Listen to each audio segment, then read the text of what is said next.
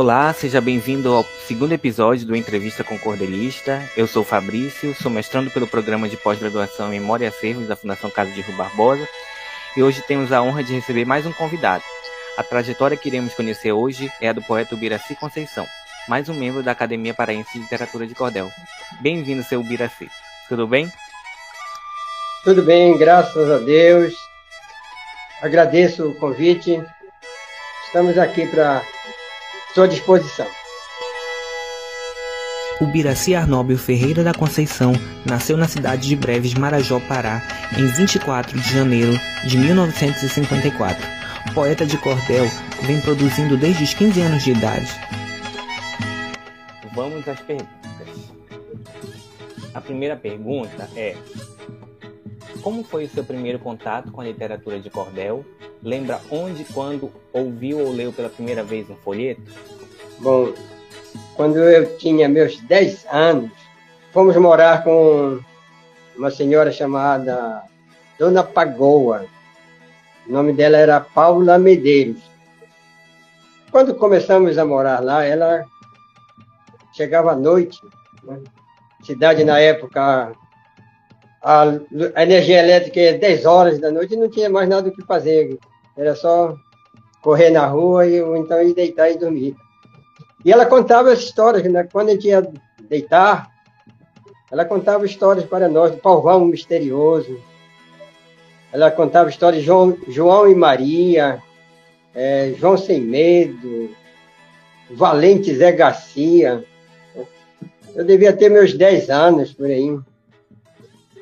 Com o passar do tempo, eu tive acesso a, aos folhetos mesmo, é, história de Lampião, chegada de Lampião no céu, chegada de Lampião no inferno, foi quando eu, eu pude ler realmente o, os cordéis, né, os folhetos. E nessa época eu comecei a me interessar, achava bonito a, as rimas, as histórias. Né? E eu comecei a, a ter realmente acesso à literatura de cordel a partir daí. Tinha um senhor que tinha uma casa, tinha um bar, chamado Seu Henrique, e ele vendia esses folhetos. Eu comecei a comprar, hein? tive acesso realmente diretamente com a literatura de cordel a partir desse momento. Eu já estava já com 14 anos, por aí. Aí foi o meu contato direto mesmo com, com o cordel. Mas antes, a Dona Pagó foi a, a primeira que contava essas histórias de cordéis para mim. Próxima pergunta é: quando você começou a escrever seus próprios versos nos moldes do cordel? Eu Comecei a escrever quando tinha meus 15 anos. Comecei a contar as histórias das brigas dos vizinhos. Comecei a satirizar a política. Só que na época, como eu não tinha acesso à máquina da datilografia, né? eu escrevia no papel mesmo, papel pautado, escrevia a caneta. E naquela época eu comecei a fazer os folhetos assim, costurava, não tinha nem grampo na, na, na época, para mim, grampear um folheto, eu costurava. E comecei a fazer essas histórias, de, esses assuntos que surgiam na, na cidade, política, futebol. Aí, quando corria um, um fato Aí eu começava a escrever. Só que eu escrevia e nem guardava muitas vezes os meus escritos, muitos se perderam nessa época. E eu fazia só mesmo pra, pelo prazer mesmo e nada mais do que isso. Mas eu comecei a escrever, eu acho que tinha 15 anos. Né? Nessa época. Como você compartilha os seus escritos com o seu leitor? Costuma publicar cordéis impressos? Também, né? Já, hoje já está tecnologia já nos permite, hein? e eu já faço o meu trabalho, eu mesmo já faço esse, esse, trabalho de digitação. Mas eu uso muito as redes sociais, WhatsApp, os nossos os grupos de, de, WhatsApp, eu uso muito para divulgar. Tem uma página, meu cantinho da poesia? Lá eu divulgo alguns cordéis meu e outros tipos de, de, poesia, de poema. Mas eu, eu uso muito a rede social. É uma arma que eu tenho para divulgar meu trabalho. Conte um pouco para a gente sobre a, a, editoração dos cordéis que o senhor publicou. O senhor lembra de, das editoras pelas quais sua obra já passou? Como era a sua relação com esses editores? Eu comecei a editar Alguns. No, no caso, editei dois, dois cordéis da editora Cromos, na época do nosso saudoso presidente da nossa academia de literatura de cordel. Ele tinha essa editora, é, Cláudio Cardoso. recentemente faleceu. Ele tinha uma editora, hoje é dirigida pelo filho dele. E ele editou, era muito bom. O Cláudio Cardoso ele incentivava muito a gente. Teve um papel muito importante na, na na minha trajetória como cordelista, porque praticamente estava adormecido o cordel. Eu escrevi assim, época de política, eu ia lá para minha cidade onde eu morava, né, que eu nasci lá em Breve. Aí eu fazia lá o negócio de política, mas vinha embora para Breve. E o cordel não passava disso, é, passou adormecido muito tempo. A partir do, do, da academia, despertou novamente esse, esse espírito cordelista, né? Mas foi muito bom o, o Cláudio Cardoso, ele incentivava muito, ajudou muita gente, incentivava muita gente. Eu tinha um relacionamento muito bom com, com a editora dele, com a Cromos. O senhor usa redes sociais, blogs ou qualquer outro tipo de meio digital para publicar suas obras? É, o Facebook, né? Uso muito o Facebook, WhatsApp, como, tenho, tenho grupos também, divulgo muito. Tenho um grupo de, de cordelistas nordestinos, né? um grupo de WhatsApp, e eu divulgo muito. Né? Hoje a minha arma é a rede social, é a arma que a gente tem, o que a gente não tinha antigamente. Mas hoje não, hoje a gente eu divulgo muito. Então, meu trabalho é, é esse. Qual é o nome do seu blog mesmo? No... É Meu Cantinho da Poesia. A próxima pergunta é: quanto às temáticas abordadas, tem alguma que o senhor tem uma preferência ou que se destaque nas suas obras? não, não tem preferência. É o, é o acontecimento do dia, é aquilo que muitas vezes eu, eu leio, é o que a gente ouve, a história que a gente ouve. Porque o, o povo, ele, ele tem muitas histórias. E muitas vezes a gente ouve essas histórias. Por exemplo, tem uma, uma história do urubu, do, do Marajó e o urubu do Ver o Peso. Né? É uma história muito conhecida aqui no, no Pará. E eu peguei essa história e passei para o cordel. Eu ouvi uma história também do espermatozoide que emprenhou uma menina em Marabá, né? Aí eu peguei e fiz o, passei para o cordel, espermatozoide voador de Marabá. Então tem coisas que a gente vai lendo, vai, vai ouvindo e vai escrevendo. Tem muita, muitas histórias, tem é, tulipa roxa, isso é, são cordéis que eu escrevi, que me contaram, que eu ouvi. Aí eu passei para o cordel. Não tem uma, uma preferência assim, não. É o que pintar, a gente escreve. Aqui eu vou mostrar aqui o Carpinteiro de Marcelo. É uma história antiga que tem. E eu passei para o cordel. Eu vou vendo essa história de lendas, de, de folclore. Eu estou passando para o cordel. Tem a história do, do bode a onça. Isso tudo Estou aproveitando e passando para o cordel. É o que, que surgir na, na, na, na hora de, de trabalho. Não existe uma preferência, assim dizer assim. Como poeta de cordel, o espaço, a paisagem e o meio ambiente amazônicos exercem alguma influência sobre o seu processo criativo? Rapaz, e como? Tem aqui o casamento, seu tatu e Dona Onça iam se casar. A queimada da Amazônia. Aqui é um grito de protesto, de desabafo, a queimada, da destruição da, da, da Amazônia. Eu, eu digo nesse cordel aqui, essa destruição que está tá havendo, esse atentado contra os indígenas, está tudo aqui, no, é um grito. É um grito. Os grileiros ah, tomando a nossa madeira. Eu sou assim, tem muitas coisas, muitas, muitas, muitas histórias, assim, da, principalmente da Amazônia, que é, poluição. Eu, o meu grito é contra essas coisas, contra todo esse, isso que está acontecendo. Às vezes não em cordel, mas em poema mesmo, escrevendo. Escrevo, ponho no Facebook, ponho no, no, no grupo de, de, WhatsApp. A poesia, ela está em todo lugar, ela está no ar. A poesia está no pôr do sol, a poesia está no, no, no, no sorriso, a poesia está no teu olhar. Quando a gente escreve, a gente transmite essa poesia. Né? Então, eu, eu gosto muito de escrever sobre o pôr do sol, sobre sobre as coisas da, da, da, natureza, sobre os passarinhos. Eu uso muito isso. E tem uma influência muito grande. As paisagens. De repente, vejo uma coisa assim. Quando você vai no ônibus, vê uma coisa aí, já vem a inspiração. É, é incrível. Maravilha. Vamos à próxima pergunta. Você acredita que precisa de inspiração para escrever os seus versos ou a técnica é suficiente para criar? Olha, a inspiração, ela, ela é essencial. Eu tenho alguns trabalhos que estão engavetados e que eu olho assim, a inspiração não vem e está lá. E tem cordel, por exemplo, tem um cordel aqui, essas histórias que eu escrevo. Isso aqui é a história do, do, de um personagem brevense chamado Curico, conhecido como Curica, hoje já faleceu. E ele tinha fama de mentiroso. Né? E essas histórias dele é incrível. Dentro de um, um dia eu escrevi essas histórias, 48 estrofes. Ah, foi rápido, a inspiração veio. Eu escrevi cinco histórias dele de uma maneira assim que até eu fiquei abismado como foi que eu consegui fazer essas histórias tão rápidas. Assim. Mas tem histórias que eu procuro e não vem nada. Né? Até hoje estão engavetadas esperando inspiração para terminar. Mas eu acho que a inspiração ela é importante. Né?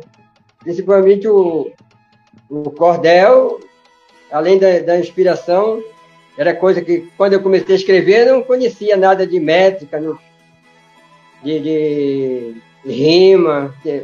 Por exemplo, o cordel ele tem uma regra muito rígida.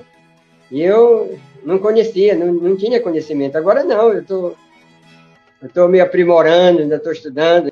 Não vou dizer que estou 100% ainda, mas eu, eu procuro aprender cada dia. O Cláudio Cardoso me ensinou muito, Juraci Siqueira, são os cordelistas daqui, são pessoas que ensinam muito a gente. Tive contato também com Francisco Mendes, camarada muito. Né?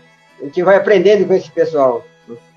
Esses cordelistas do, do, de nordestino, como eu falei do Nordeste, do que eu estou em grupo, tudo, eles vão ensinando a gente. E a gente vai aperfeiçoando cada vez mais. Tem gente, eu, eu encontro gente que quando a gente escreve que não está certo, ele critica, ele, ele procura derrubar a gente. Tem outros não que vêm, olha, e é assim. Eu tenho amigos cordelistas que quando não está certo, assim, olha, ele vai no meu privado e diz assim, olha, assim, assim. Ele não expõe o erro da gente, assim, em público, né? É muito legal esse, essa, esse contato com esse pessoal aí que ensina, gosta de ensinar a gente. O, o cordelista marajoara é um milagre. Para mim, um, ser um cordelista lá de Breves, para mim é um, é, é um, milagre. Não sei nem como aconteceu isso. Se eu for perguntar como foi para ser cordelista, de eu não sei. Eu gostei, comecei a escrever, mas é, é desse jeito. Fale um pouco para a gente sobre a sua ligação com a Academia Paraense de Literatura de Cordel. Quando o senhor começou a frequentar, fazer parte? Como foi? Eu já eu sou um dos fundadores da, da, da academia. Né? Quando Cláudio Cardoso teve a, a ideia, Juraci Siqueira, é, João de Castro, esse pessoal que estavam mais agregados, né? Eles se levantaram, acho que a nossa academia está com três anos já, por aí. Para mim foi muito bom. Ah, despertou em mim novamente, porque eu não estava escrevendo mais. Eu escrevi a época de política, que ia para Breves. Né? Lá em Breves tem é, a balsa, né? Eu escrevo lá a balsa. A balsa é uma história do, da política, né?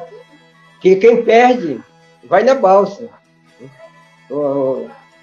Por exemplo, em 82 surgiu esse negócio de balsa lá em Breves. Um, dos políticos disse que se ganhasse a eleição, o adversário ele ia mandar para fora de, de Breves numa balsa, né?